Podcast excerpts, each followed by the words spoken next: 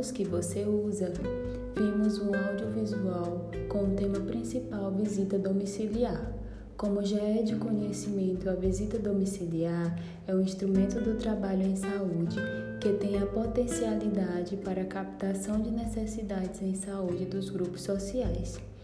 No audiovisual, podemos ver um caso que a médica recebeu de uma agente comunitária de saúde, um caso de uma mulher grávida que não realizava o pré-natal. Portanto, seria necessário que a enfermeira realizasse uma visita domiciliar para que o pré-natal fosse fechado. Mas quando foi atrás da ACS pegar o prontuário, não a encontrou, decidindo fazer a visita sozinha, sem o prontuário, sem conhecer o território e caracterizada com jaleco.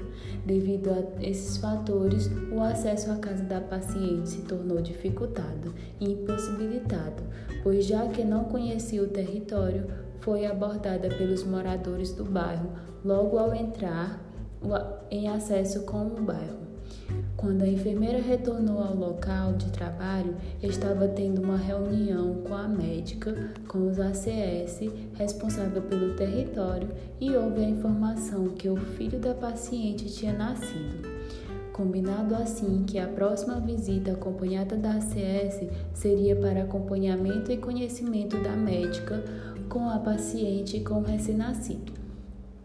Ao retorno com a ACS e conseguir o acesso na casa da paciente, foi capaz de ver a precariedade do bairro, da casa da paciente e ver também outras dificuldades que haviam lá, como na casa da avó da paciente, que tinha a perna machucada e nunca tinha procurado a UBS para ser feito curativo.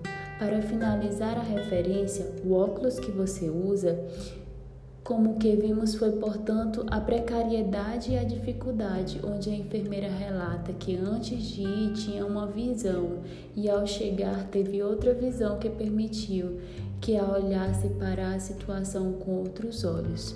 Assim podemos concluir que se teve uma visualização dos conceitos de educação emancipatória, determinação social dos processos saúde e doença, necessidades sociais em saúde e processo do trabalho em saúde.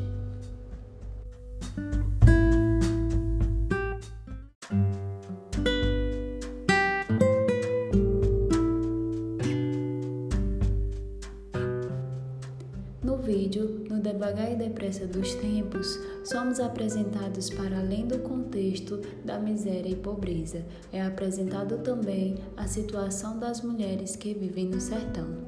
Na primeira entrevista, vemos um homem e já somos apresentados ao cenário em que essas mulheres vivem onde os homens ocupam os lugares principais e fica explícito o machismo presente naquele local. Após esse momento, serve para dar contexto às demais entrevistas. Começamos a escutar as mulheres. Primeira, Luzia. Fica sem palavras quando se é indagada sobre o que é ser mulher e responde: Ser mulher é mulher. Não consegue expressar em palavras, mas com certeza sabe, pois vive na pele todos os dias o que é ser mulher. As entrevistas correm e nos confrontamos com uma conclusão. Não há perspectiva, pois o destino dessas mulheres já foram escolhido. Já na adolescência se casam, se tornam mães e dali começam a cuidar do lar e dos seus filhos. Ao vermos relatos, percebemos que Elisa é extremamente sensível à construção da narrativa de cada uma, mesmo quando aborda temas pesados, como violência doméstica, e fica explícito o quão fortes são essas mulheres ao resistir a esse panorama. A questão da maternidade é recorrente. A preocupação delas para com os filhos é mostrado e com o andamento do documentário essas crianças se tornam as protagonistas. Essas filhas demonstram que querem mais espaços do que foi dado às suas mães e não pretendem casar ou ter filhos, e sim trabalhar.